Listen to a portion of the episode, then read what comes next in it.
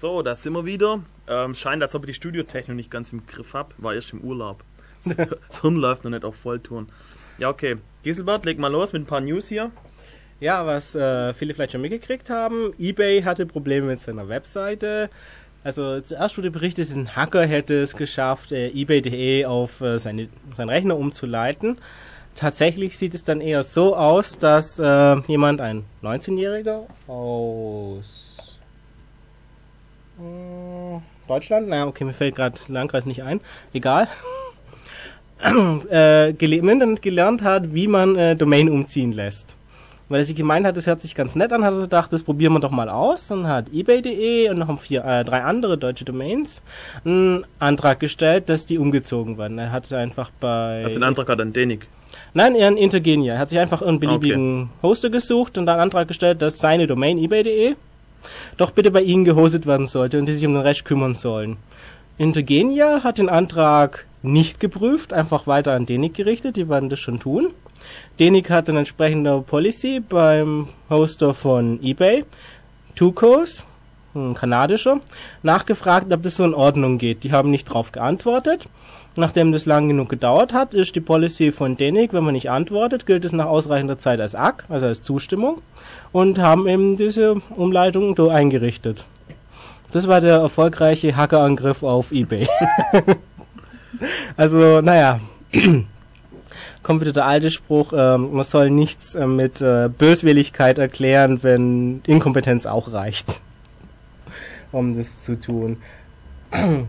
Was ähm, heute war, ähm, die RecTP, die eigentlich für Telekommunikation zuständig ist, hat jetzt auch äh, vor, in den Voice-over-IP-Bereich ähm, stärker zu regulieren, beziehungsweise, wobei es da insbesondere darum geht, dass, ähm, also vordringlich insbesondere darum geht, dass ähm, Ortsvorwahlen eben nur an Leute vergeben sollen, die dann auch wirklich in diesem Ort leben und auch nur für wahrscheinlich nur für Anschlüsse, die sich dann auch dort befinden, wobei dann die Frage ist, will man das bei einem Computer feststellen, ähm, wo er wirklich ist, oder ob er dann nicht einfach nur ähm, proxied oder ob der Computer nicht einfach umzieht und ob man dann nicht äh, die Telefonnummer behalten sollte, was ja eigentlich praktisch wäre, was ein Vorteil wäre von dem Dienst, den man dann sonst vielleicht gar nicht benutzen will.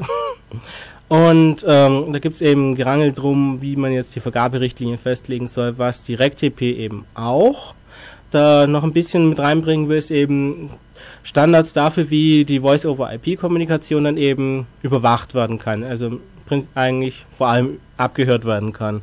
Weil wenn man Voice-over-IP richtig macht, kann man ja eine ordentliche End-to-End-Verschlüsselung einbauen und dann ja mit Überwachen erstmal nicht so viel.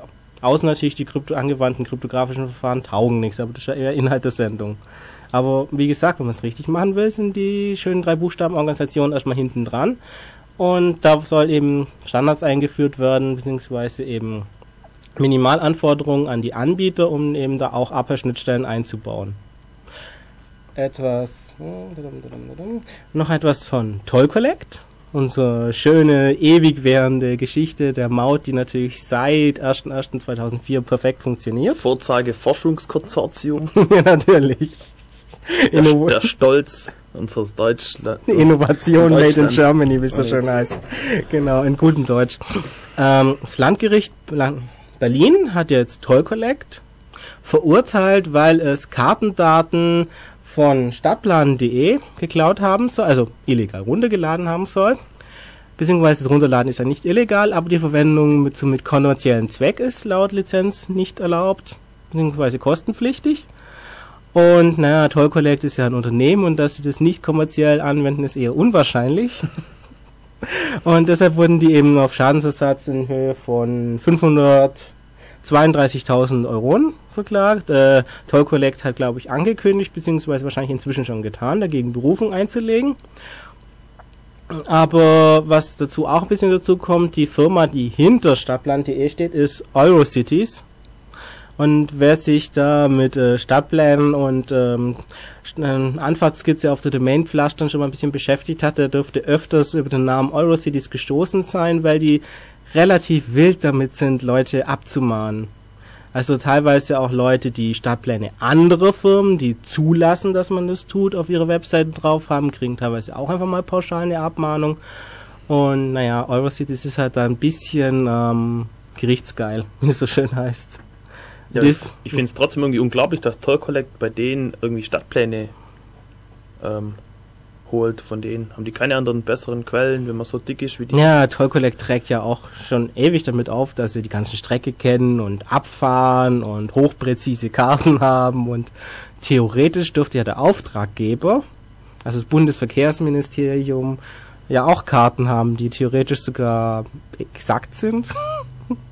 Sollte man vom Bundesverkehrsministerium annehmen, aber deshalb ist auch die Frage, ob der nicht einfach ein Mitarbeiter in seiner Freizeit noch lustig irgendwelche Planungen vorgenommen hat, aber das Hm. Landgericht Berlin hat es so gesehen, dass da klare Verletzung vorliegt. Apropos Toll Collect. Toll Collect hat auch wieder eine schöne Meldung gemacht über den Zustand des Systems. Sie haben angeblich einen Testlauf durchgeführt, 24 Stunden lang. Fett. Ja, wahrscheinlich eigentlich, eigentlich so richtig hier eher 23 Stunden lang, weil eine Stunde lang war das System total ausgefallen. Aber egal, sie haben es trotzdem geschafft, in diesen 24 oder 23 Stunden 800.000 Datensätze zu produzieren und geben eine Fehlerrate von 3% an, was so gut sei, dass man den zweiten Testlauf, der eigentlich vorgesehen ist, gleich weglassen kann. Was bei dieser wie auch bei ähnlichen Meldungen mal wieder fehlt, ist eigentlich 3% Fehler. Ja, was für Fehler? Ich meine, sind es Übertragungsfehler, die dann von der Checksum aufgefallen werden oder sie fallen die, sind 3% der O-beteiligten Obus komplett ausgefallen oder was? Das ist wieder so ein Dürfen schönes 3% der LKWs fälschlicherweise Maut zahlen oder so? oder doppelt so viel Maut oder gar keine Maut. Das dürfte zumindest 3% der Leute interessant finden. Und naja, es, äh, offenbar werden auch sonst keine großartigen Testprotokolle oder sonst irgendetwas veröffentlicht. Und das ärgert eigentlich nicht nur uns und den CCC allgemein, würde ich sagen, sondern der ADAC hat in seiner aktuellen Motorwelt angekündigt, jetzt nach dem ganzen Schmäh selber mal einen Test durchzuführen und einen LKW zu nehmen und mit dem relativ viel mal ganzen deutschen Autobahnen abzufahren und zu schauen, wie gut das System eigentlich funktioniert. Vielleicht können wir da in ein paar Wochen oder auch in einem Monat, ich weiß nicht mehr genau, wie lange sie das angesetzt haben, ein bisschen was anderes erzählen als nur, ja, es gibt drei Prozent und wir haben keine Ahnung, was diese drei Prozent sind. Weil das ist etwas, was bei Toy Collect irgendwie komplett fehlt. Offenheit. Es fängt ja schon an mit äh, Vertrag jenseits der 10.000 Seiten, der geheim ist. Oder auch nur vertraulich, ist ja eigentlich egal. Öffentlichkeit kriegt ihn nicht. Toll Collect. Genau. Wird noch ein paar lustige Geschichten Ja. hoffentlich produzieren. Und wenn wir schon bei einer ewigen Baustelle sind, es gibt ja noch Windows. Mit dem Service Pack 2, das jetzt eine veränderte Firewall enthält, die zumindest wenn man als Administrator unterwegs ist, auch von jedem Programm ausgeschaltet werden kann. Und theoretisch sollte ja das, ähm, Also müssen wir Entschuldigung, kurz zusammenzufassen.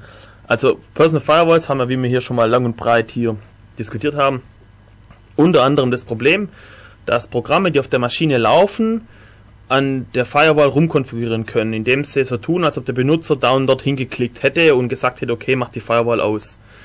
Und es gibt ja so eine, äh, also was natürlich schon mal besser ist, eine Firewall im Kern von Windows XP, ist schon mal ganz toll. Aber die hat auch ein User Interface und das kann man auch beklicken, sage ich mal. Und die haben genau dasselbe Problem, dass irgendwelche Programme so tun können, als ob der Benutzer dort und dort hinklickt. Und wenn jetzt der Benutzer wieder als Admin naja, unterwegs in ist, dem Fall ist es ja noch besser, sie haben eine komplette API für die Firewall ähm, eingebaut, in der man sie unter anderem auch ausschalten kann. Unter der man unter anderem auch ausschalten kann, dass Warnungen erscheinen, wenn die Firewall läuft. Beziehungsweise das geht auch mit einfachen Registry-Einträgen. und diese API kann jeder Prozess bedienen, der die nötigen Rechte hat. Ja, und wenn man als Admin surft, was eine großartige Idee ist, was aber trotzdem viele Leute tun, Dann konfiguriert der IE mal geschwind die Firewall weg. Ja, oder halt irgendein nettes Spyware. Sie Schaltet kurz die Firewall aus, versendet, was auch immer es versenden will und schaltet sie wieder an. Und zwischen die, die Warnungen aus. Könnte sie machen, muss sie aber nicht, weil ein Problem, das wir bei Personal Firewalls auch schon angesprochen haben, ist die Tatsache, dass die Regeln, die Filterregeln für ausgehende Verbindungen meistens von jedem beschreibbar sind und zumindest wenn man Admin ist, kann man sich einfach auch eigene Regeln anlegen, jedes beliebige Programm, das dann einfach sagen kann, ja, ich darf. Und dann muss man die Firewall nicht mehr ausschalten, sondern man kann einfach so raus. Okay. Gibt es demnächst ein Chaos-Seminar dazu, zu Personal Firewalls. Ja. Mit ein paar Leak-Tests und so. Aber immerhin ist es ja so weit, dass Microsoft selber zugibt, ja, wenn man als Admin unterwegs ist, dann hat man verloren. Sie benutzen natürlich ein bisschen mehr Worte, aber es läuft darauf hinaus. Deswegen gab es ja auch in der CT ähm, einen richtig fetten Artikel mit Aufmachung, Windows sich wasserdicht machen, hieß es, genau. Und da beschreiben sie über fünf oder sechs Seiten hinweg in zwei Artikeln, äh, wie man denn nicht als Admin arbeitet. Ja, das ist die einzige, äh, das einzige Konzept, was sie irgendwie haben. Weil es scheint irgendwie nicht so einfach zu sein, alle die Programme, die man gerne verwenden will, als Nicht-Admin überhaupt ins Laufen zu kriegen. Ja, weil die alle gern Admin sind. Wahrscheinlich. Verständlicherweise. Ja, es gibt ja den Spruch, 90% der Probleme lassen sich dadurch lösen, dass man Root wird. genau. Also sollte man am besten gleich als Root oder Admin anfangen. Haben wir noch News? Nein. Nein, okay, dann machen wir ein bisschen Musik wieder und dann geht's los mit Informationstheorie. Ein bisschen theoretisch heute alles. Wir versuchen das hier mal radiokompatibel rüberzubringen. Aber ein sehr interessantes Thema, meiner Meinung nach. Okay, jetzt kommt Running Wild. Ich hoffe diesmal äh, gleich von Anfang an richtig. Bis gleich. So, da sind wir wieder. Das Lied klingt ja ziemlich leise aus, aber kein Sendeausfall. Okay, ähm, fangen wir mal an hier mit Informationstheorie. Um was geht's eigentlich? Eigentlich geht's hier jetzt um die Grundlagen jeglicher Telekommunikation.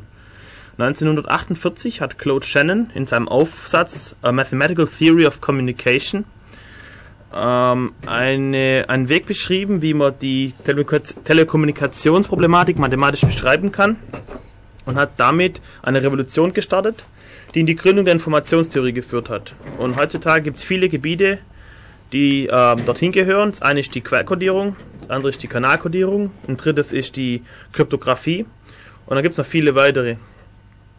Ähm, grundlegend für seine Arbeit ist, dass jegliche Telekommunikation äh, digital geschieht. Das heißt, es geht hier ums äh, Erzeugen, Übertragen und Empfangen von Bits. Wobei sich natürlich noch die Frage stellt, was ist ein Bit? Das, wird, das- definiert er. Kurz das Szenario, ich habe eine Quelle, die produziert irgendwelche Bits, einen Strom von Bits, habe einen Codierer, der das in irgendeiner Form aufbereitet, habe einen Kanal, über den der Codierer das dann drüber schickt, beziehungsweise der Aus die Ausgabe vom Codierer wird über den Kanal geschickt. Und ähm, auf dem Kanal habe ich jetzt Störungen. Es gibt Störungen der Art Übersprechen, also so Echos oder sowas. Dann äh, Fading.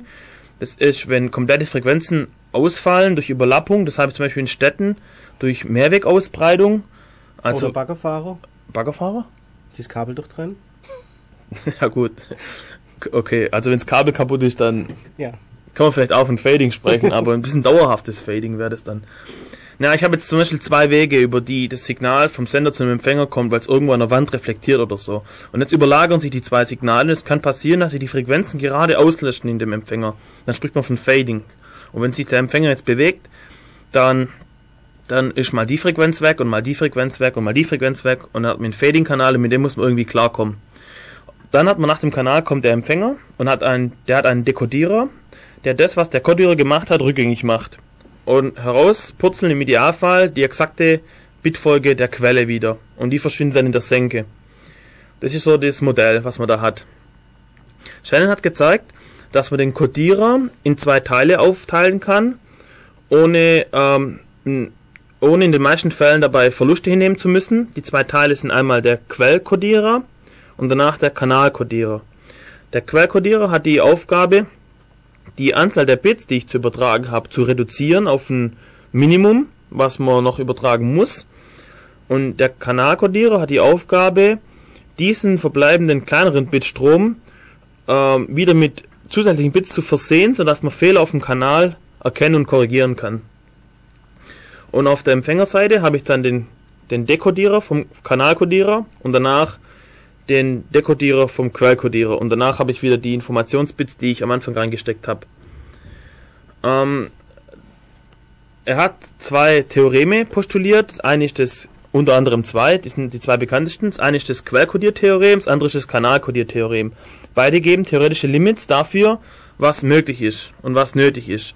Das Quellkodiertheorem macht eine Aussage, äh, wie viel Bits pro Zeiteinheit ich mindestens brauche, um eine gegebene Quelle exakt rekonstruieren zu können, beziehungsweise repräsentieren zu können. Ähm, dieses theoretische Limit, an dem misst man dann die Quellkodierverfahren, wie gut die an dieses theoretische Limit rankommen. Ähm, ohne dass ich es gesagt habe, eigentlich müsste es klar sein, hier geht es um Komprimierung. Also ich habe einen Informationsblock irgendwie und den will ich jetzt komprimieren. Und die Größe, zu was das jetzt zusammen komprimiert wird, ähm, die kann man, also die, ähm, jetzt habe ich es verdreht, okay. Also je, je besser diese Größe ans theoretische Limit rankommt, desto besser ist das ähm, Verfahren, das, das ähm, Komprimierungsverfahren. Dazu sage ich nachher noch mehr.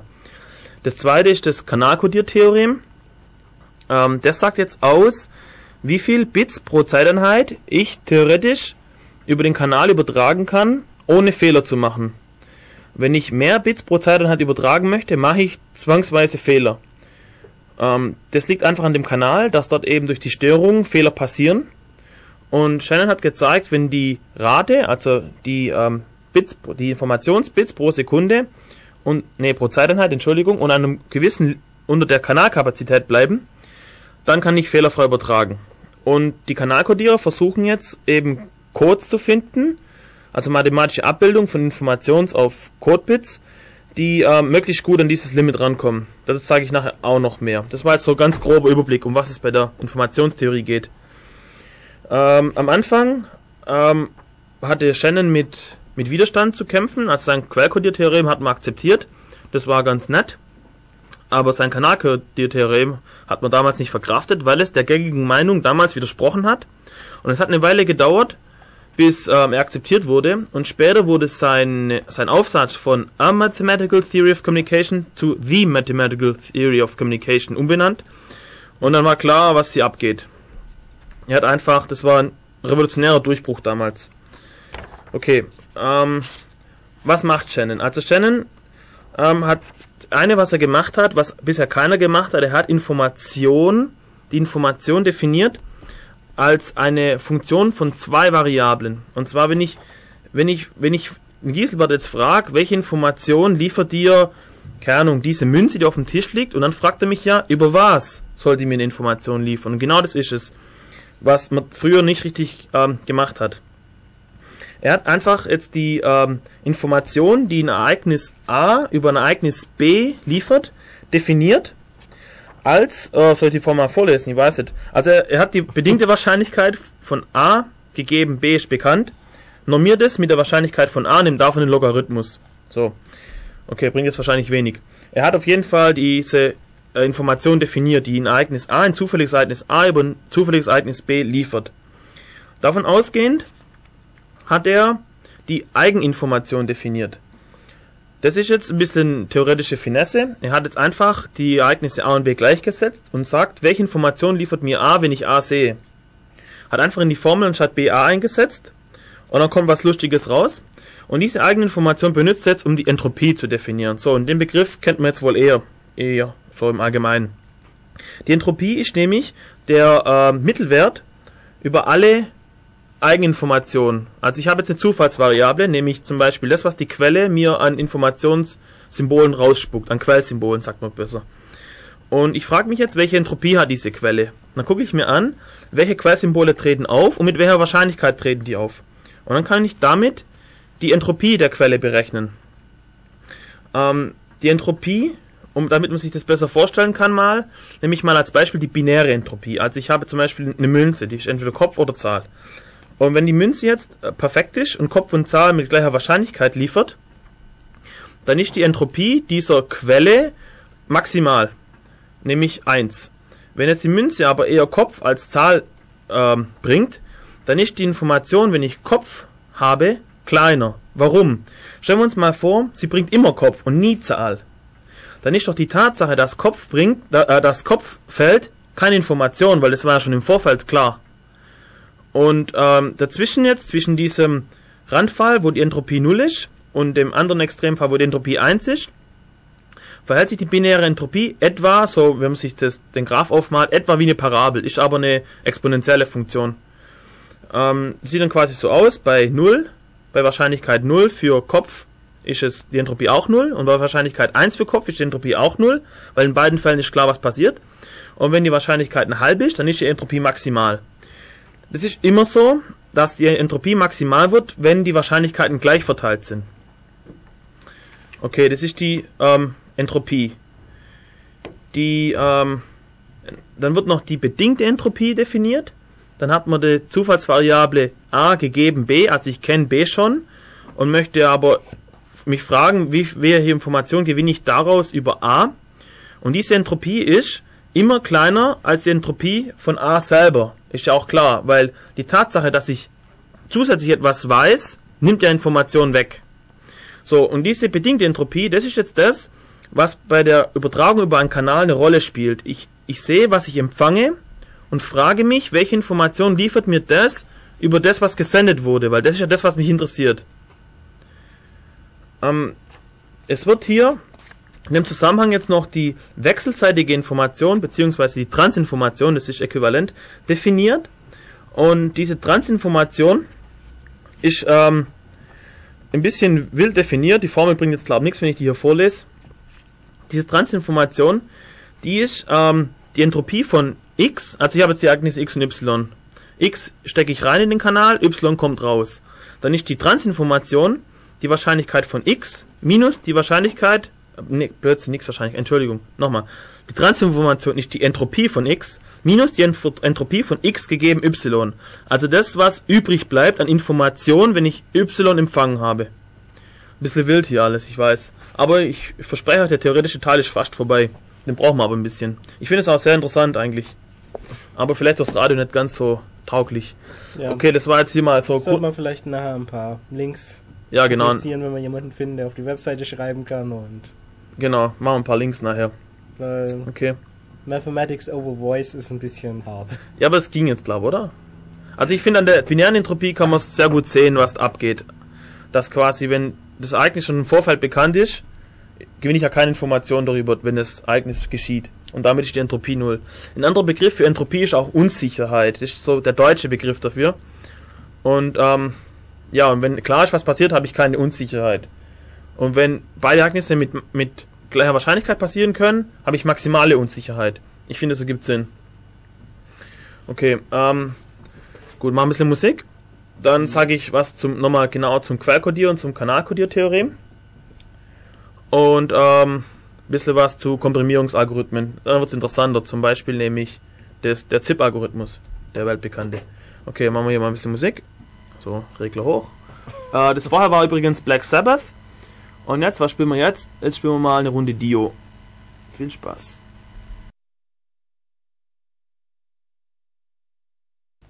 So, hallo, da sind wir wieder. Äh, das war jetzt Motorhead mit Civil War.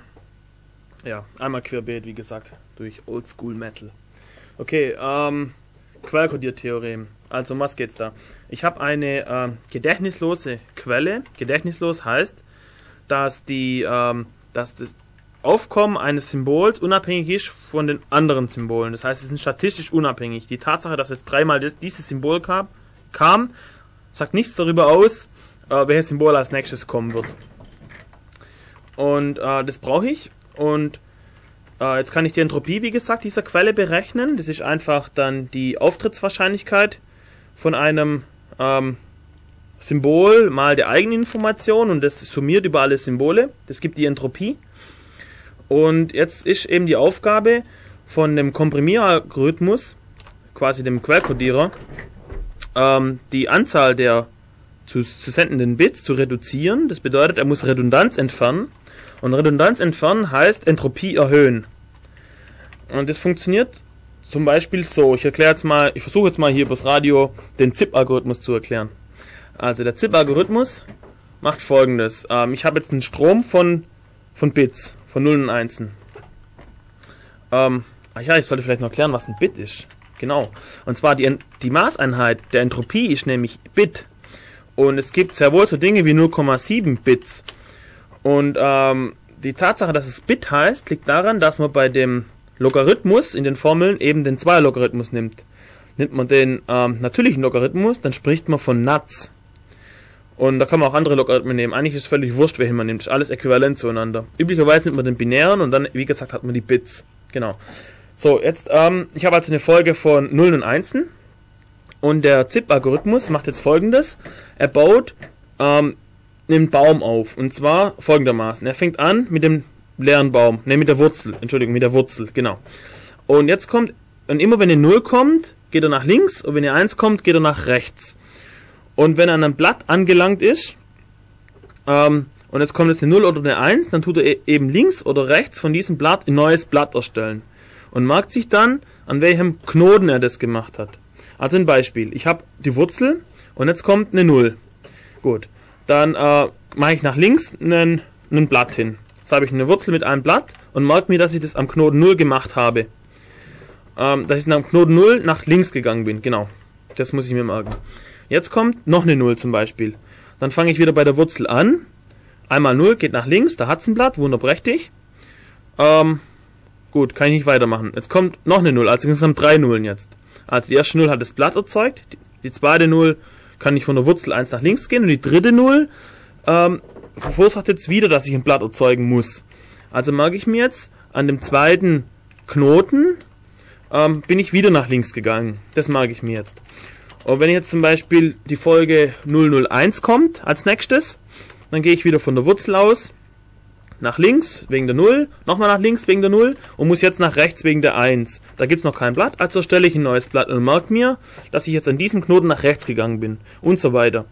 Das heißt, hier wird dynamisch ein Baum aufgebaut und ähm, komprimieren tue ich jetzt deswegen, weil ich jetzt je länger das geht, desto länger werden ja die Pfade, die durch den Baum von der Wurzel bis runter zu dem Blatt, wo ich dann immer weiter kann, wo ich ein neues Blatt bauen muss. Und diesen ganzen Pfad kann ich dann abkürzen mit einem Zustand, mit einer Zustand, äh Quatsch, mit einer Knotennummer, Entschuldigung, mit einer Knotennummer. Und da komprimiere ich, da gewinne ich. Bei kleinen Daten ähm, wird mein Aus, meine Ausgabe größer wie die Originaldaten, aber bei großen Daten dann schlägt es zu, der Komprimierungsgehalt. Und äh, durch diesen Trick kann ich jetzt quasi die Entropie erhöhen von dem ähm, von meiner neuen Quelle. Ich habe nämlich dann eine scheinbar neue Quelle, die aus der alten plus dem Komprimierungsalgorithmus besteht. Und diese scheinbar neue Quelle hat eine ausgewogene Statistik von Nullen und Einsen im Idealfall und hat dann maximale Entropie, nämlich die Entropie von 1. Ähm, wenn, man, wenn man das jetzt verstanden hat, dann sieht man auch ein, warum man eine Zufallsfolge nicht komprimieren kann. Weil eine Zufallsfolge hat eine ausgewogene Statistik. Jedes Bit kommt gleich wahrscheinlich vor, mit 0, also mit Wahrscheinlichkeiten halb. Das heißt, die Entropie dieser Quelle ist schon maximal. Das heißt, ich kann die nicht weiter maximieren. Der Komprimierungsalgorithmus kann nichts machen. Das ist auch der Grund, warum man ähm, zum Beispiel MP3s nicht komprimieren kann, weil die MP3s schon, weil aus den MP3s schon so viel Redundanz entfernt worden ist, um es eben so klein zu machen, dass es nichts mehr zu tun gibt für einen für einen Komprimierungsalgorithmus. Naja, nicht mehr viel. Du, das bringt nichts. Also Ja. mit welchem geht's? Also ich habe noch nix, noch nie das erlebt, dass ich durch Komprimieren von MP3s weniger Platz brauche.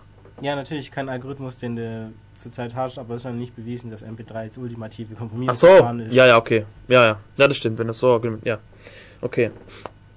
Ähm, genau, das sind jetzt Quellcodier-Verfahren. Und jetzt habe ich vorher gesagt, es gibt ein theoretisches Limit, an dem man diese Komprimierungsalgorithmen messen kann.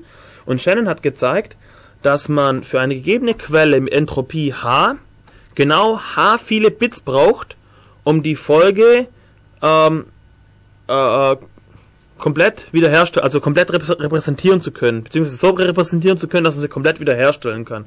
Man braucht also Entropie viele Bits, um diese Quelle äh, zu repräsentieren. Äh, wieder zwei Beispiele für die Extrema. Angenommen, die Quelle liefert laufendes Symbol 0 ähm, und meine ganze Folge besteht aus lauter Nullen. Na gut, dann brauche ich Entropie, davon ist 0. Dann brauche ich 0 Bits, um die re zu repräsentieren, nämlich gar keins, weil eigentlich weiß der Empfänger ja schon, was kommt, nämlich lauter Nullen. Das ist eine Extrem, genauso bei lauter Einsen. Und das andere, wenn Nullen und Einsen gleich häufig vorkommen, dann kann ich irgendwie nichts zusammenfassen. Am Beispiel von diesem, ähm, von diesem ZIP-Algorithmus, der Baum wird dann ein ausgeglichener Baum. Er hat auf jeder Stufe immer volle Blätter und so. Und dann spare ich nichts. Weil dann die, die, äh, die Knotennummern eben gleich mitsteigen und nicht eben die, na gut, ziemlich kompliziert jetzt. Auf jeden Fall, ich spare nichts. Ähm, okay. So viel zur Quellcodierung. Also ich habe jetzt quasi eine Folge, äh, eine Quelle, eine neue Quelle gemacht mit maximaler Entropie. So, jetzt kommt aber die ähm, Kanalkodierung dazu. Das Kanalkodiertheorem, das sagt jetzt folgendes, genauso wie man eine Quelle durch eine einzige Zahl beschreiben kann, nämlich die Entropie, kann man einen gegebenen Kanal durch eine einzige Zahl beschreiben, nämlich die Kanalkapazität. Und die Kanalkapazität hängt nämlich hängt eben ab von diesen Übergangswahrscheinlichkeiten, die wiederum von den Störungen abhängen. Das heißt, mit welcher Wahrscheinlichkeit wird ein Bit, ein 1-Bit zu einer 0 durch eine Störung, mit welcher Wahrscheinlichkeit bleibt es eine 1 und genauso die 0. Diese Wahrscheinlichkeiten jetzt beim binären ähm, Kanal, ähm, die führen zu einer gewissen Kanalkapazität, die man berechnen kann. Shen hat auch gezeigt, wie man das berechnen kann.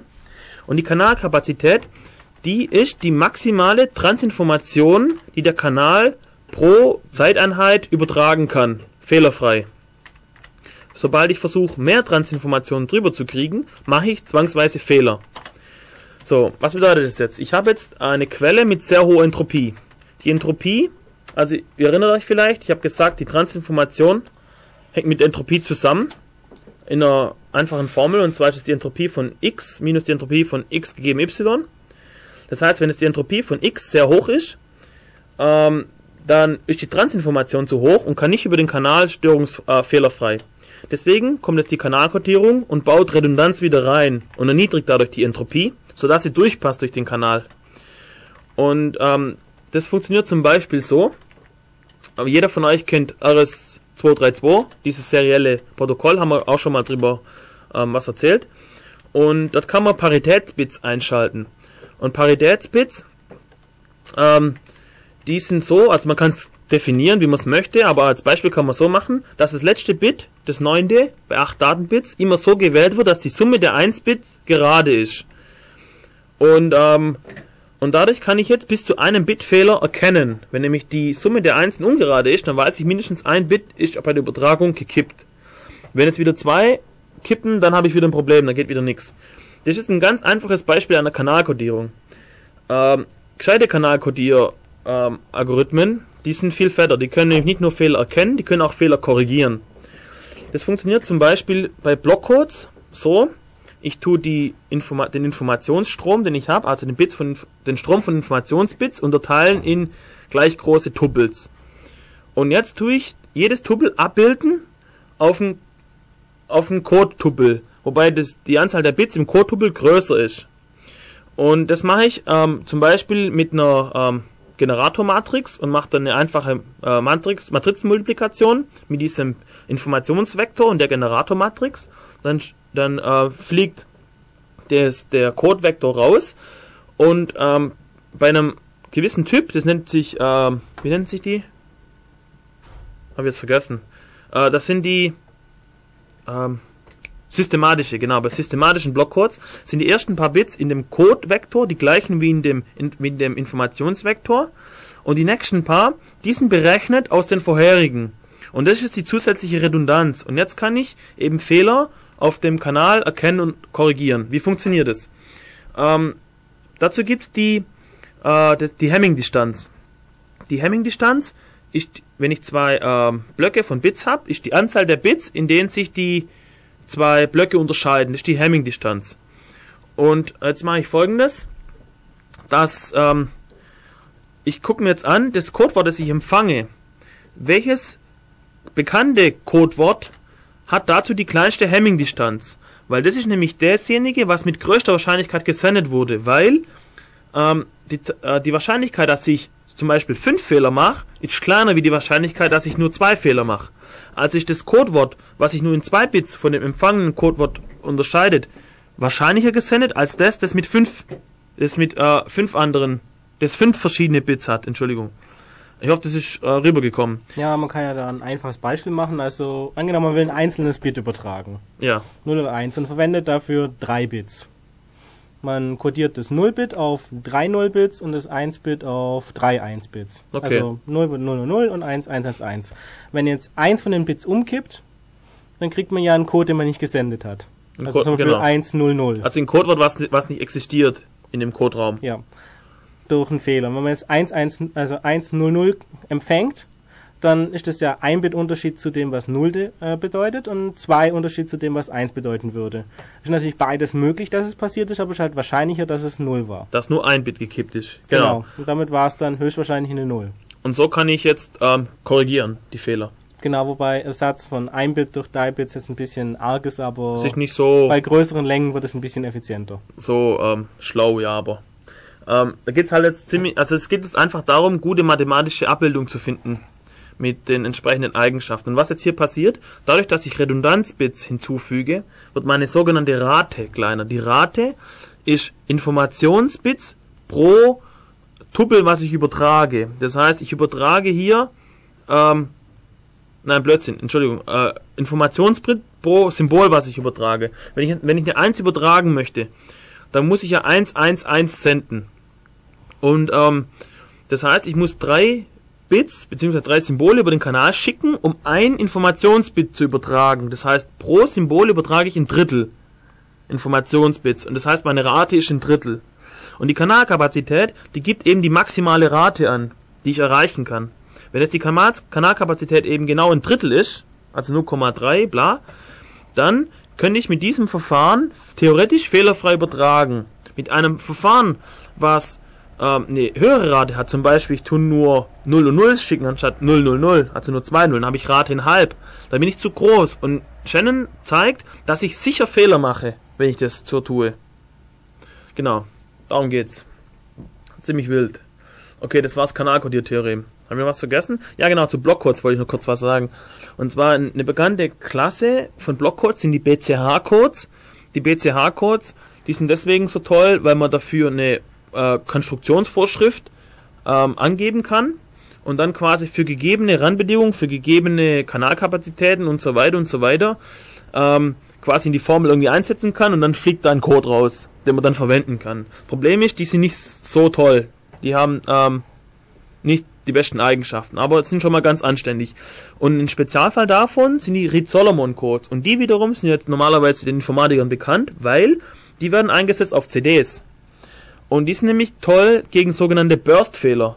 Burst-Fehler sind Fehler, die am Bündel kommen. Quasi, ich habe jetzt 10, 10 Bits und davon sind jetzt die mittleren 5 alle kaputt. Und nicht eben 5 Fehler zerstreut auf die 10 Bits. Und das ist eben typisch bei CDs, wenn ich nämlich einen Kratzer habe auf der CD, dann ist gleich mal ein ganzes Bündel von, von, von Bits im Arsch äh, kaputt. Und, und deswegen setzt man Reed Solomon Codes eben bei CDs ein und man hat sogar Reed Solomon Codes mit entsprechenden Parametern eingesetzt und hat sehr, sehr viel Redundanz drin. Das heißt, die CD kann ordentlich kaputt sein und funktioniert immer noch. Das hat man das damals so gemacht, weil die ähm, Lasertechnik noch nicht so weit war und schon beim Schreiben, beim Brennen der CD Fehler passiert sind. Beim, äh, beim Stampfen dann quasi. Sind schon Pressen. Fehler, beim Pressen, genau. Sind schon Fehler passiert. Und ähm, ja, um, das, um die auszugleichen, hat man einen Reed Solomon Code genommen. Okay, ich hoffe, es ist ähm, klar geworden. Also, zusammenfassend vielleicht, die Quellkodierung macht Redundanz raus, erhöht die Entropie und äh, die Kanalkodierung tut wieder Redundanz hinzufügen, erniedrigt die Entropie, aber der Unterschied ist, diese Redundanz ist gezielte Redundanz und nicht irgendeine willkürliche. Und diese gezielte Redundanz kann ich jetzt dazu benutzen, um Fehler auf dem Kanal zu kompensieren. Das ist so einmal Querschlag durch die Informationstheorie. ja, ähm, glaube, das reicht jetzt. Machen wir wieder ein bisschen Musik. Vor der Stunde haben wir hier geredet.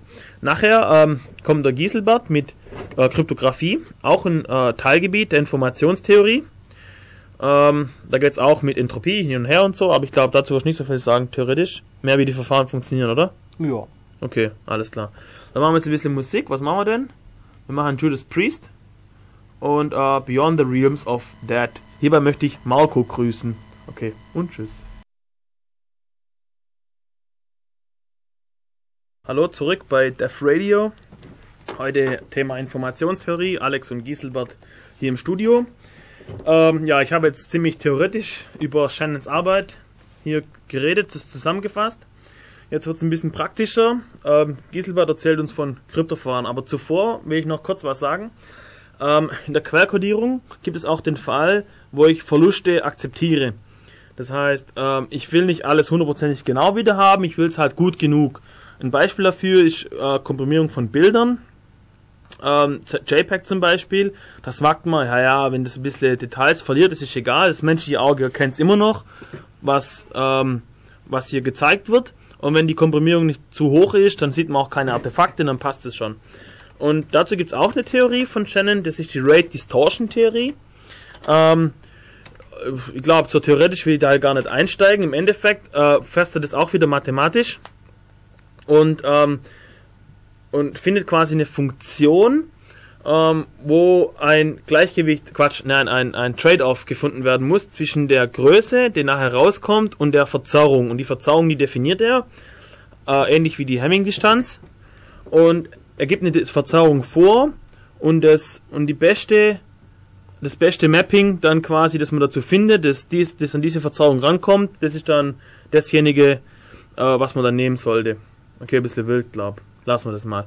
Auf jeden Fall wollte nur erwähnen, äh, sowas wird auch berücksichtigt durch die Informationstheorie. Gut, jetzt gehen wir mal zur äh, Kryptographie hier. Ähm, ja, Giselbert, leg mal los. Ja, also ein Gebiet, wo die Informationstheorie massiv ähm, Einfluss gezogen hat, beziehungsweise starke Veränderungen geliefert hat, ist eben Kryptographie, also Kryptologie allgemein. Besteht ja aus Kryptographie, also der Verschlüsselung und der theoretischen Beschäftigung damit, wie das Ganze funktioniert, wie Kryptoverfahren aufgebaut sind und eben der Kryptoanalyse, eben damit diese Kryptoverfahren wieder rückgängig zu machen, ohne den Schlüssel eben auch zu kennen. Zu brechen, also dem. Knacken von Codes, genau. Etwas artverwandtes, was in dem Thema meistens genannt wird, ist noch Steganographie, das aber im Gegensatz zur Kryptographie äh, andere Methode hat. Also beide wollen ja Nachrichten übermitteln, ohne dass jemand, der nicht befugt ist, diese Nachricht eben lesen kann. Kryptographie geht eben her und naja, kodiert die Nachricht eben, also macht sie unlesbar, außer man kennt den Schlüssel. Und Steganographie versteckt die Nachricht, also dass im besten Fall der Angreifer gar nicht merkt, dass überhaupt kommuniziert wird. Was in vielen Fällen extrem sinnvoll ist, wenn man zum Beispiel Agent in einem anderen Land ist kann man nicht einfach die Botschaft anrufen und irgendeinen Schwachsinn von sich geben, weil selbst wenn äh, die Spionageabwehr den Schwachsinn nicht äh, entschlüsseln kann, dürfte sie einem doch relativ schnell auf die Pelle rücken. Und fragen, warum man da anruft. So. Ja, und warum das so seltsame Dinge von sich gibt. In der Praxis werden natürlich solche Verfahren meistens kombiniert, um eben die Sicherheit nicht nur drauf zu legen, dass man die Nachricht nicht abfängt, sondern dass sie eben auch verschlüsselt ist. Oder man verschlüsselt zuerst und packt dann eine Nonsens-Nachricht rein, die sinnvoll ist, und in die Nachricht mit Steganographie eben noch eine andere Nachricht. Weshalb die Gebiete eben Kannst du mal ein Beispiel nennen für eine Steganographie? Also eine klassische altgriechische Steganographie war Nachrichtenübermittlung mit äh, Tontafel, beziehungsweise mit Wachstafel. Und unter der, also die Ta also man hat ja diese Wachsschicht und unter der Wachsschicht hat man einfach die Nachricht draufgeschrieben, dann wird die Wachsschicht draufgetan. Auf der Tafel stand dann nichts drauf oben und bei der Durchsuchung hat man eben nur festgestellt, ja, das ist eine Wachstafel, und da steht nichts drauf und man kann das Wachs abkratzen und die Nachricht wieder lesen. Ein richtig klassisches, uraltes Ein Verfahren. modernes Beispiel?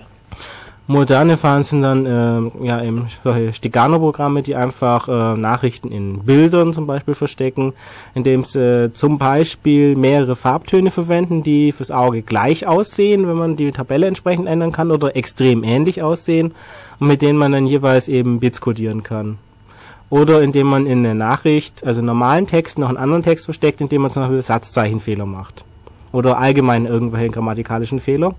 Wobei das ja ne, mit der Rechtschreibreform und dem ganzen Trara ein bisschen, Bringt einiges durcheinander hier. ja, es hilft natürlich beim Verstecken. Und wenn man sich sicher auf einen Standard äh, vereinigen, äh, einigen kann, wie man es wirklich macht, funktioniert es dann auch. So gesehen kann die Rechtschreibreform für Stenografen ganz praktisch sein. Wenn ich alte Rechtschreibregeln nehme, dann ist eine 0. Wenn ich die neue nehme, ist eine 1. Naja, so ungefähr. Okay, äh, etwas, was mit Kryptographie meistens auch genannt wird, ist ähm, vor allem so populärwissenschaftliche Quantenkryptographie, was aber eigentlich keine Kryptographie ist. Also was meistens als Quantenkryptographie läuft, ist, dass man eben durch ähm, entsprechende Ausnutzung von quantenmechanischen Eigenschaften von Teilchen Nachrichten so übermitteln kann, dass man es merkt, wenn jemand na äh, die Nachricht abfängt und auch ausliest. Einfach indem sich dieser Zustand durch das Lesen verändert und man dann feststellen kann, ja, der hat sich auf eine Weise verändert, die man selber nie machen könnte und es ist Schwachsinn.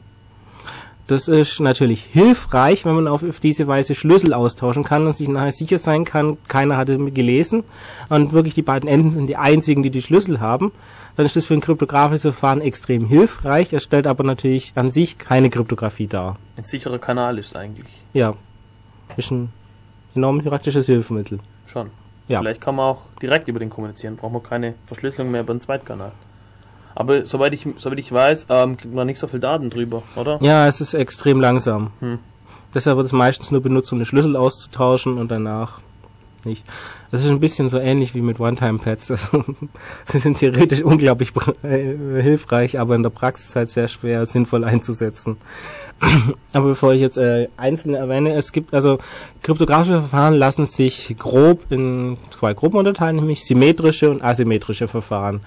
Symmetrische Verfahren sind eigentlich seit der Antike und wahrscheinlich auch länger bekannt während asymmetrische eben neuere Erfindungen sind. Bei symmetrischen Verfahren ist der Schlüssel zum Verschlüsseln der gleiche wie zum Entschlüsseln. Beziehungsweise ähm, etwa also der Schlüssel zum Entschlüsseln und Verschlüsseln lässt sich eben lassen sich eben auseinander gewinnen, je nachdem, ob man jetzt sagen will, dass man muss das gleiche Verfahren zum Verschlüsseln und Entschlüsseln benutzen. Ähm, klassisches Beispiel dafür ist Cäsar-Chiffre. Also man hat das Alphabet. Keine Rede über Kryptographie ohne Cäsar. Ja, natürlich, Cäsar-Chiffre muss eigentlich sein. Das ist so ein klassisches Beispiel. Okay, ähm, man hat das Alphabet und man schreibt anstatt den Buchstaben, den man wirklich verwenden will, den der drei Stellen weiterkommt und wenn man da irgendwie übers Z hinauskommt, dann fängt man immer wieder von vorne an. Also statt einem A eben ein C, na, okay, ein D. Also man hat sich damals den Analphabetismus zu eigen gemacht. Giesbach hätte keine Chance gehabt damals. Na, ich hatte die Frage, ob man mit 0 oder mit okay. mit zählt. Naja, egal. ob man jetzt den dritten Buchstaben meint oder drei weiter. Also auf jeden Fall wird es eben entsprechend weitergemacht. Und die Entschlüsselung sieht natürlich nicht exakt gleich aus, dass man wieder um drei weitergeht, sondern man geht halt drei in die andere Richtung oder 23 in die andere. Ich meine, wieder in die gleiche Richtung oder Jetzt habe ich einen Knoten im Mund. Okay. Aber man lässt sich halt trivialerweise aus dem Schlüssel zum Verschlüsseln der zum Entschlüsseln gewinnen. Und wobei in diesem Fall natürlich gar kein Schlüssel benutzt wird. Und doch, die drei. Ja, aber die ist ja im Verfahren mit drin. Wenn man Cäsar sagt, meint man eigentlich Ja, okay. drei weiter. Und allgemein kann man ja sagen, ja, man macht äh, Plus und dann Modulo.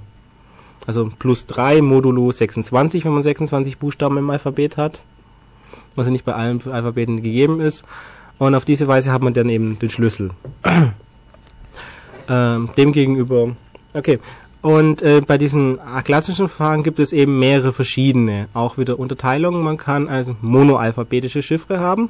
Das heißt, man setzt jeden Buchstaben des Klartextalphabets mit einem Buchstaben, genau einem Buchstaben des verschlüsselten Alphabets, also des Chiffre-Alphabets. In dem Fall sind beide Alphabete das gleiche.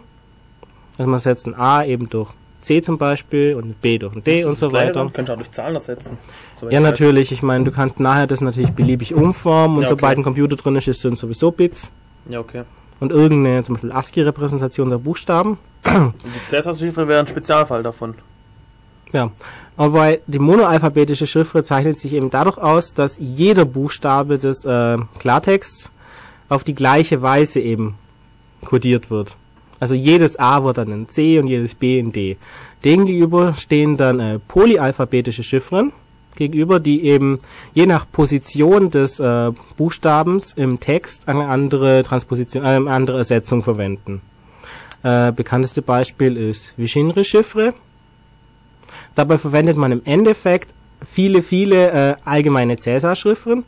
Das heißt, das erste, zum Beispiel das erste Alphabet, also indem man einfach den Streifen nimmt, also die Ersetzung nimmt und jeweils eins weitergeht. Also der erste Buchstabe ist dann halt plus 3 modulo 26, der nächste plus 4 modulo 26 und so weiter. Man hält auf diese Weise eben eine Tabelle, die erst nach alle 26 Buchstaben eh wieder das gleiche verwendet. Das kann man dann noch entsprechend stärker verweitern, indem man noch ein Codewort verwendet, also einen echten Schlüssel, den man dann eben benutzt, um die Initialisierung vorzunehmen. Das heißt, man nimmt zum Beispiel als Schlüssel, was weiß ich, Dev Radio. Streicht erstmal alle Buchstaben raus, die doppelt drin sind, was in dem Fall keine sind. Und dann sagt man, okay, man verschlüsselt das A mit dem ersten Buchstaben von dem Wort, also mit dem D. Das B mit dem zweiten Buchstaben, also mit dem E und so weiter, bis das Wort aufgebraucht ist. Und dann klebt man halt zum Beispiel in der normalen alphabetischen Reihenfolge die restlichen Buchstaben dran um eben seinen Schlüssel zu kriegen. Auf diese Weise kann man eben die Ersetzung auch äh, stark eben mit einem Schlüssel modifizieren und erhält eben da ein variableres Das Verfahren. war jetzt aber monoalphabetisch. Nein, das ist polyalphabetische Chiffre.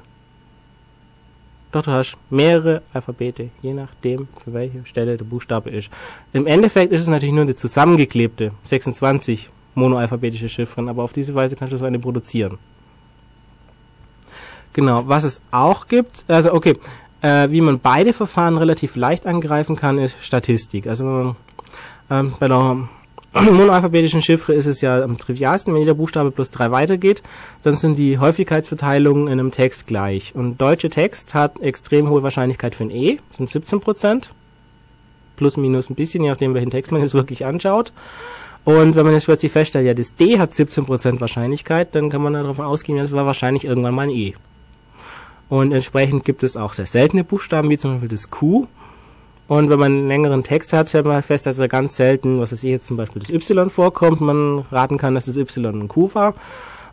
Und auf diese Weise kann man eben schon für einzelne Buchstaben relativ gute Häufigkeiten produzieren. Und wenn man deutsche Texte weiter analysiert, stellt man fest, dass bestimmte Buchstaben Doppelgruppen besonders häufig kommen oder Dreiergruppen dann auch. Zum Beispiel der, die, das, ich. SCH. Ja, du, CH allgemein. Und auch bestimmte ähm, Pärchen von gleichen Buchstaben. Also im Englischen wäre es zum Beispiel EE. Kommt relativ oft vor. Und das kann man dann eben auch finden. Und das sind dann auch wieder Ansätze, die man bei Machinery benutzen kann, indem man einfach die Periodizität feststellt, also jeden einzelnen, erstmal feststellt, ob in der Verteilung irgendwelche Periodizitäten drin sind. Das heißt, ob sich das Ganze wiederholt, dass zum Beispiel, wenn man immer jeden 26. Buchstaben nimmt, dass dann plötzlich das F mit 17% Wahrscheinlichkeit vorkommt, dann kann man davon ausgehen, dass eben die Periode 26 ist. Und dann kann man eben alle 26. Buchstaben zusammenlegen und auf die die gleiche Statistik anwenden wie vorher auch und damit dieses Verfahren auch kriegen. Entsprechend gibt es dann auch Verfahren, die das Codewort einfach immer und immer und immer wiederholen. Und als Periode eben was anderes als 26 zu erhalten. Und da muss man dann einfach, naja, ausprobieren. Weil es ist, beziehungsweise wenn man einen längeren Text hat, kann man Gruppen finden, die sich wiederholen. Also längere Gruppen, so fünf oder sechs Buchstaben und dann eben auch mit einer gewissen Wahrscheinlichkeit annehmen, dass die halt gerade mit einem Vielfachen der Periodenlänge auseinanderliegen. Also wenn man Codewort hat, das fünf Buchstaben ist, lang ist und nach 20 Buchstaben kommt die gleiche Gruppe wieder wie vorher auch schon, dann kann man eben entsprechend vermuten, dass die eben im gleichen Codewort, also mit der gleichen, also man weiß, man, man kann vermuten, dass im Klartext da das gleiche steht und dass auch das gleiche Passwort, also die gleiche Chiffre verwendet wurde und man deshalb annehmen kann, dass die Chiffre entweder 20, 10 oder 15 Buchstaben lang ist, das Passwort, und kann dann eben darauf den Angriff ausfahren, dass man eben nach dieser Periode sucht. Das wieder zusammenfasst. Das versuchen dann ähm, Autokey-Verfahren zu umgehen, indem sie, nachdem der Schlüssel aufgebraucht ist, den Klartext als Schlüssel verwenden. Das heißt, na, wenn das Passwort, zehn Buch also das Schlüsselwort zehn Buchstaben lang ist, dann wird halt der elfte Buchstabe vom Klartext mit dem ersten Buchstaben vom Klartext äh, kodiert und der zwölfte mit dem zweiten und der dreizehnte mit dem dritten und so weiter. Genau, wir müssen kurz was erklären. Wenn du sagst, es wird mit dem ersten Buchstaben vom Klartext kodiert, dann meinst du eigentlich, der erste Buchstabe gibt an, wie weit ich das Alphabet verschieben muss, um die Cäsar-Chiffre anzuwenden. Ja, genau. Okay, deswegen habe ich dich vorher auch nicht verstanden. Ja, okay. okay. Alles klar. Entschuldigung. Kann passieren. Weil sonst würde der Klartext hinten dran stehen. Ja, das wäre doof. das wäre ein extrem gutes Verschlüsselungsverfahren, was die Geschwindigkeit anbelangt, aber nicht wirklich sicher. Genau, also wenn dann A steht, dann wird es halt um 1 weiter verschoben oder um 0, kann man sich das aussuchen, wenn man anfängt mit 0 oder mit 1 zu zählen und so weiter, genau. Und demgegenüber, gegen diesen ganzen System, die Buchstaben umwandeln, also okay, es gibt dann noch das Verfahren, um diese Statistiken eben zu bekämpfen, gibt es noch homophone Chiffren die eben ausgehen, davon ausgehen, dass bestimmte Buchstaben, die sehr häufig vorkommen, mit mehreren verschiedenen ähm, Codewörtern oder Codesymbolen dann verschlüsselt werden, die aber gleichbedeutend sind. Wenn man zum Beispiel annimmt, dass man am Ende dann 100 verschiedene Codesymbole produziert, kann man fürs E zum Beispiel einfach 17 verschiedene von diesen Codesymbolen hernehmen und sagen, jedes von denen bedeutet E und dann jeweils zufällig eins auswählen das ist dann relativ, äh, das ist dann schwieriger mit Statistiken anlesen. Das ist eine gleich verteilte Statistik. Ja, du hast dann erstmal eine ungefähr gleich verteilte Statistik. Aber natürlich kann man immer noch längere, äh, wenn der Text länger ist, immer noch statistische Verfahren anwenden, weil ja immer noch äh, Tupel von gleichen Buchstaben dann ja trotzdem erhöhte Häufigkeit für diese besonderen 17 haben, dass die eben auch doppelt vorkommen und äh, auch äh, Dreiergruppen dann besonders häufig vorkommen. Dann gibt es halt zum Beispiel, ich weiß es nicht, wie es für R und E aus, äh, D aussieht, aber dann halt 17 mal zum Beispiel 5 mal 3 Gruppen, die besonders häufig vorkommen. Das ist dann nicht mehr so auffällig, aber wenn der Text länger ist, kann man das immer noch feststellen. Der Fantasie sind da eh keine Grenzen gesetzt. Dann gibt's ähm, noch äh, Codierungsverfahren, Verschlüsselungsverfahren, wo manche Symbole bedeuten, dass das vorherige Symbol wieder gelöscht wird. Ja. Oder wo es bedeutet, das vorherige Symbol wird doppelt genommen. Oder es gibt äh, Zahlen, die haben dann Zahlen verwendet in dem Beispiel, die gar nichts bedeuten, die nur zum Genau, Füllen und zum Füllwörter, Stören ja. sind. Das wurde dann besonders Und auch so gerne auch für Code-Tabellen, also Code-Wörter, Tabellen verwendet. Also Code-Bücher hießen die eigentlich. Äh, und darin stand dann drin, ja, also erstmal Tabellen, wie die Zahlen und einzelne Buchstaben und besonders häufig vorkommende Worte, ähm, Zahlen abzubilden sind. Und dann entsprechend auch ähm, andere Buchstabengruppen für ganze Redewendungen, die relativ häufig vorkommen. Also so sehr geehrte Damen und Herren am Anfang vom Brief. Einzelne Sil äh, Zahl ist auch ganz praktisch und kürzt vor allem auch äh, den Text. Und dann gab es eigentlich meistens auch ähm, Zahlen, die man einfach wild einfügen könnten. Also bei einem Codebuch, das der Vatikan lange benutzt hat, konnte man einfach die 5 beliebig einfügen, das war egal. Ausgerechnet die 5. Wenn wir schon bei Verschwörungen waren, irgendwann einmal. Und jetzt sollten wir aber trotzdem wieder Musik Ja, das einführen. haben wir ziemlich lang geredet. Das vorher war äh, Van Halen mit House of Pain und jetzt spielen wir ein bisschen Manowar. Eine sehr alte Band. Mag nicht jeder, aber gehört dazu, wenn man hier Oldschool Heavy Metal ähm, spielen will. Okay. So, da sind wir wieder hier bei Def Radio. Das war Udo oder Udo mit Holy. Und ähm, Dieselbert, Ja, wir machen weiter mit äh, Krypto. Bisher die Verfahren, das waren alles Substitutionschiffren. Das heißt, man nimmt einen Buchstabe von dem Klartext und ersetzt ihn durch einen anderen Buchstaben, der eben dann übertragen wird. Was es auch gibt, sind Transpositionschiffren. Bei denen bleiben die Buchstaben von dem Klartext genau die gleichen, man schiebt sie bloß an andere Stellen. Also einfaches Beispiel ist, man nimmt den Klartext, schreibt ihn eben auf eine äh, nimmt äh, die normalen Zeilenumbrüche raus und macht einfach nach, nach allen fünf Buchstaben Zeilenumbruch. Dann kriegt man so einen Blocksatz, füllt am Ende noch mit, was weiß ich, Xen zum Beispiel auf und schreibt dann die äh, Buchstaben spaltenweise hin. Also den ersten Buchstaben, dann den sechsten, dann den elften, den sechzehnten und so weiter, bis man mit ersten Spalte durch ist und danach eben die anderen hin.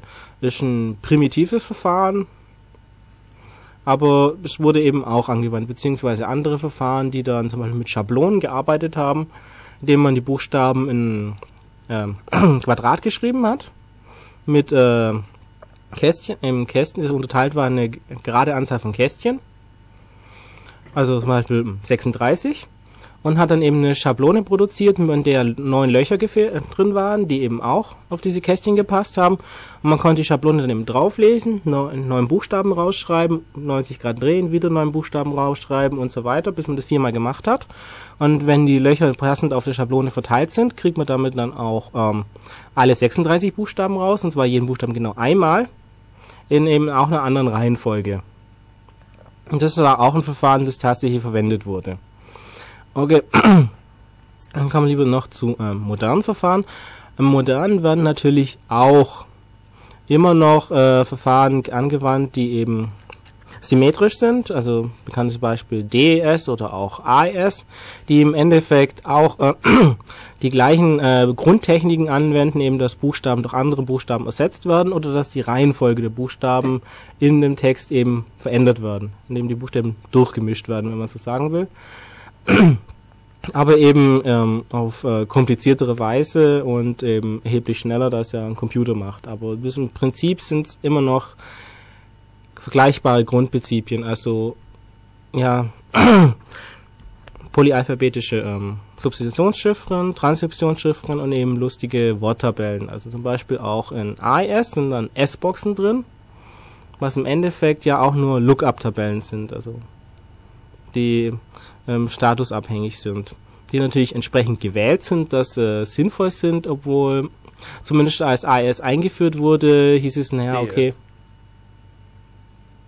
Ja, Oder? das sind A- D, ja, DS, Entschuldigung, DS eingeführt wurde, hieß es dann, naja, okay, irgendwie, das ist Black Magic, welche S-Boxen man jetzt genau nimmt. Was man vielleicht sagen sollte zu modernen Krypto-Verschlüsselungssystemen, man hat halt irgendwann angefangen, den Text, den man verschlüsseln möchte, als als äh, Zahlenfolge zu interpretieren, nicht mehr als Buchstaben und dann hat man angefangen mathematische äh, Funktionen drauf anzuwenden.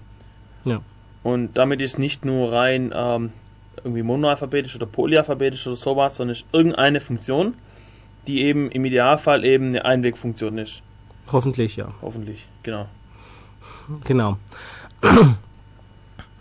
Und ähm, genau eben damit, dass man allgemeine Zahlen hat und allgemeine Funktionen kam eben auch dazu, dass man dann eben ähm, angefangen hat zu beweisen, dass das System jetzt eben äh, sicher ist, also eine Einwegfunktion oder zu widerlegen, dass das so ist. Und es gibt genau ein kryptografisches Verfahren, das mathematisch sicher ist, das One-Time-Pad. Das besteht einfach darin, dass ähm, der Schlüssel, den man verwendet, aus Zufallszahlen besteht. Und zwar echte Zufallszahlen. Nur man die jetzt herbekommt, ist auch so ein Problem, mit denen sich dann zum Beispiel Physiker beschäftigen dürfen. Aber auf jeden Fall, man hat einen Schlüssel aus Zufallszahlen und der ist genauso lang wie den Text, den man verschlüsseln will. Und die werden einfach gexort. Also man hat Bits und die werden mit x-Ordnern verknüpft. Das heißt, wenn das äh, Klartextbit 0 ist und das Schlüsselbit 1 ist, kommt 1 raus. Wenn die beiden andersrum sind, also 1 und 0, auch 1. Und wenn beide 0 oder beide 1 sind, kommt eben 0 raus. Ähm, einfaches XOR und wenn der Schlüssel wirklich ähm, zufällig ist und den auch kein anderer hat, dann ist das das einzig sichere Verfahren. Weil wenn man jetzt in dem Schlüsselstrom, also in dem verschlüsselten, was man abfängt, sieht, dass da eine Null steht, dann weiß man nicht, äh, welche welches Bit jetzt im Klartext drin stand, ob es eine 0 oder ein 1 war, weil wenn es wirklich zufällig ist und gleich verteilt ist, dann ist es gleich wahrscheinlich. Man hat genau null Informationen darüber. Ja, und das Lustige ist, man kann jeden beliebigen Klartext rekonstruieren aus diesem Genau, Ciphertext. äh, klassische Anwende ist eben Brute Force, man probiert einfach alle Schlüssel durch. Das Problem ist bloß, wenn man alle Schlüssel durchprobiert, die genauso lang sind wie, der, wie das, was man abgefangen hat, und die eben damit x hat, dann kriegt man jeden beliebigen Klartext wieder raus, der genauso lang ist. Also wenn die Nachricht entsprechend lang ist, kriegt man Shakespeares gesammelte Werke, die Bibel, die Hackerbibel, den Inhalt meiner Partition, einfach alles. Und man darf nachher, nachher lustig auswürfeln, was es eigentlich geschickt wurde. Man hat darüber auch keine Informationen. Und darauf beruht eben die mathematische Sicherheit von One-Time-Pads. Dass One-Time-Pads, wenn man sie äh, dann tatsächlich einsetzt, nicht wirklich äh, unbedingt sicher sein müssen, äh, hat sich auch in der Geschichte gezeigt. Erstmal ist das Problem, man muss die Schlüssel selber die genauso groß sind wie die Nachrichten, die man erwartet zu versenden, erstmal sicher transportieren. Das heißt, man ist eigentlich wieder auf dem gleichen Problem wie vorher, wie kommuniziere ich sicher. Normalerweise wird das also klassischerweise doch gelöst durch äh, Kuriere, die Botschaften fahren und da einen Koffer abgeben, der an die Handgelenke gekettet war und den sie selber gar nicht aufmachen können. So wird es heutzutage noch benutzt für wirklich hochgeheime Kommunikation mit Botschaften. Na, zum Beispiel der heiße Draht zwischen äh, Washington und Moskau Genau. war One-Time-Pad verschlüsselt. Richtig. Deshalb hat man den auch so oft benutzt. Ja, Oder Plauderstündchen ist nicht so lustig, weil da gehen die Schlüssel ziemlich schnell aus. das kann verflucht teuer werden. Ja, genau. Oder etwas anderes ist, man trifft sich eben vorher äh, wirklich physisch in dem gleichen Raum und übergibt den Schlüssel eben. Auf CD oder irgendwas. CD, Papier, das man gut essen oder verbrennen kann, klassischerweise. Aber äh, und dann hat man aber immer noch das Problem, wie garantiere ich, dass das, was ich produziert habe, wirklich zufällig ist. Damit hatten zum Beispiel auch ähm, die Briten im Zweiten Weltkrieg Problem. Sie haben versucht, Zufallszahlen zu produzieren und hatten das lustige Verfahren, dass da Frauen in Räumen waren, an langen Tischen, ganz viele von denen, und die hatten so Lottozahlenmaschinen im Endeffekt vor sich, in der sie gekurbelt haben mit vielen Bällchen da drin, auf den Zahlen standen, und sie haben dann mit geschlossenen Augen reingegriffen, eine Zahl rausgenommen und aufgeschrieben. Könnte man annehmen, das ist halbwegs zufällig. Das Problem ist, die Frauen haben die Augen noch offen gehabt, als sie das Türchen aufgemacht haben. Und dieser winzig kurze Blick auf die Zahlen, die da sind, hat ausgereicht, dass da unterbewusst Muster entstanden sind. Also es ist eigentlich Sachen, die man so normalerweise annimmt, das ist wirklich zufällig, sind gar nicht zufällig genug für so Sachen. Ein anderes Problem ist, wenn man Zufall so hart herzustellen ist, dann kommt man vielleicht in Versuchen, One-Time-Pads mehrmals zu verwenden. Das Problem hatten, das haben die Sowjets im ähm, Kalten Krieg gemacht und das war extrem dämlich, weil dann wieder wenn das jemand bemerkt oder auch nur vermutet und ausreichend Rechenleistung da hat, dann kann man durch Vergleichen von Nachrichten wieder relativ schnell statistische äh, Anomalien feststellen und eben auch darauf kommen, dass das One-Time-Pad gleich zweimal verwendet wurde und naja, das X-Ohr ist nicht wirklich so sicher. Das heißt, sobald man ein bisschen Ahnung über den Schlüssel hat, ist man relativ schnell dahin, dass man auch den Text wieder entschlüsseln kann und das ist äh, dann tatsächlich passiert und die Sowjets haben einige Agenten auf diese Weise verloren, dass sie One-Time-Pads teilweise auch nur zwei oder dreimal benutzt haben. Also sie sind wirklich One-Time-Pads. Deshalb werden dann in der Praxis für eine Kommunikation auch meist zwei One-Time-Pads für eine Kommunikation benutzt, nämlich eine mit den Partner A senden kann und empfangen von B und eine mit der Partner B senden kann weil sonst das Problem entsteht, dass A und B gleichzeitig eine Nachricht senden wollen und einen aktuellen Pad benutzen wollen und also das aktuelle Seite aus dem Pad benutzen wollen Ouch. und man eher auch zweimal Verwendung hat. Und das sind so Sachen, die One-Time-Pad extrem schwierig zu benutzen machen, trotz dieser absoluten mathematischen Sicherheit. Und deshalb werden eben meistens Verfahren benutzt, die hart sind zu knacken. Also hart deshalb, weil unknackbares Verfahren gibt's ja nicht. Sobald man nicht One-Time-Pad benutzt, kann man immer Brute Force benutzen, alle Schlüssel durchprobieren und das sind, äh, Schwierigkeit ist dann eben die, dafür zu sorgen, dass Brute Force unglaublich teuer ist. Und dann kommen dann so Zahlen ins Spiel wie Lebenszeit des Universums zur Berechnung aller Schlüssel und Austesten, die dann irgendwie äh, Vorstellungen vergeben sind, wie schwierig dann Brute Force wird und worauf dann die Sicherheit von so Verfahren beruht. Und ich glaube, wir machen nochmal kurz Musikpause. Nix Pause, wir sind fertig. Wir sind fertig? Wie viel Uhr ist? Stimmt, das ist drei. Ja, Kollege ist schon da. Und wir haben eigentlich die interessantesten Verfahren, nämlich asymmetrische, gar nicht angesprochen. Machen wir vielleicht nächstes Mal, oder? Wir wissen noch gar nicht, was nächstes Mal kommt. Wir Ja, sind jetzt stimmt. hier so aus der Sommerpause rausgestolpert und haben hier spontan die Sendung halt hochgezogen. Und ja, wir verabschieden uns hier.